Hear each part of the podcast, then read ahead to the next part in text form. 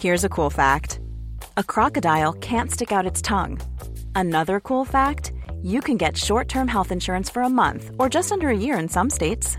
United Healthcare short term insurance plans are designed for people who are between jobs, coming off their parents' plan, or turning a side hustle into a full time gig. Underwritten by Golden Rule Insurance Company, they offer flexible, budget friendly coverage with access to a nationwide network of doctors and hospitals. Get more cool facts about United Healthcare short term plans at uh1.com.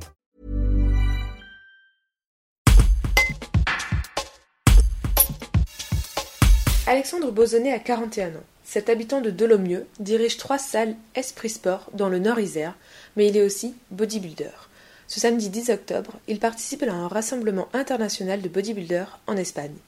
Avant son départ, ce passionné revient sur ses débuts, les sacrifices endurés pour sculpter son corps, son alimentation et les préjugés à l'égard de sa discipline.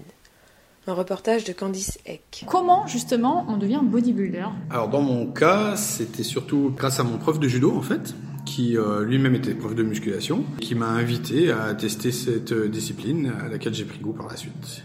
C'est une discipline qui est vraiment euh, rigoureuse. Il faut allier les entraînements comme tout sportif, mais il faut surtout combiner l'alimentation qui joue 70% du travail à faire pour être bodybuilder.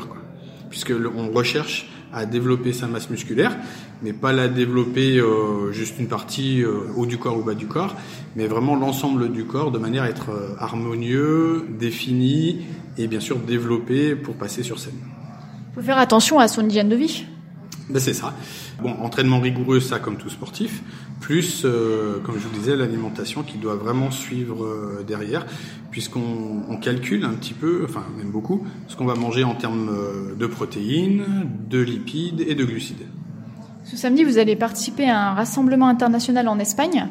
Quels vont être en fait les critères des, des jurys? Comment ils peuvent départager tel ou tel bodybuilder? Lors de la compétition, les critères sont la définition musculaire, c'est-à-dire pouvoir euh, cibler immédiatement tel muscle et tel muscle.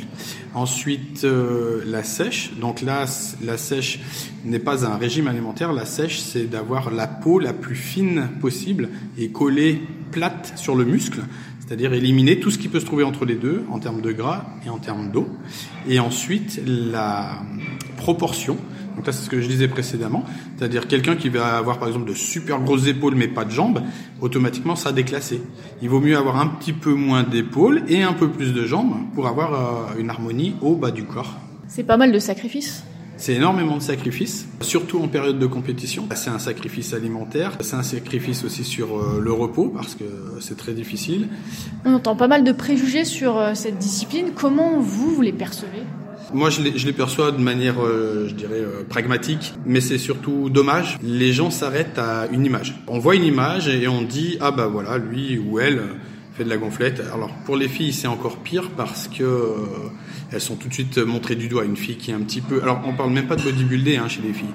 Une fille qui va avoir des jolies cuisses, des jolies hanches, des épaules un petit peu légèrement développées et saillantes, bim elle va être critiquée. C'est plus une femme, c'est pas ceci, c'est pas cela. En France, on a la critique facile. Vous passez les frontières françaises, faire du bodybuilding, euh, c'est comme manger un kebab, quoi. C'est tout à fait naturel.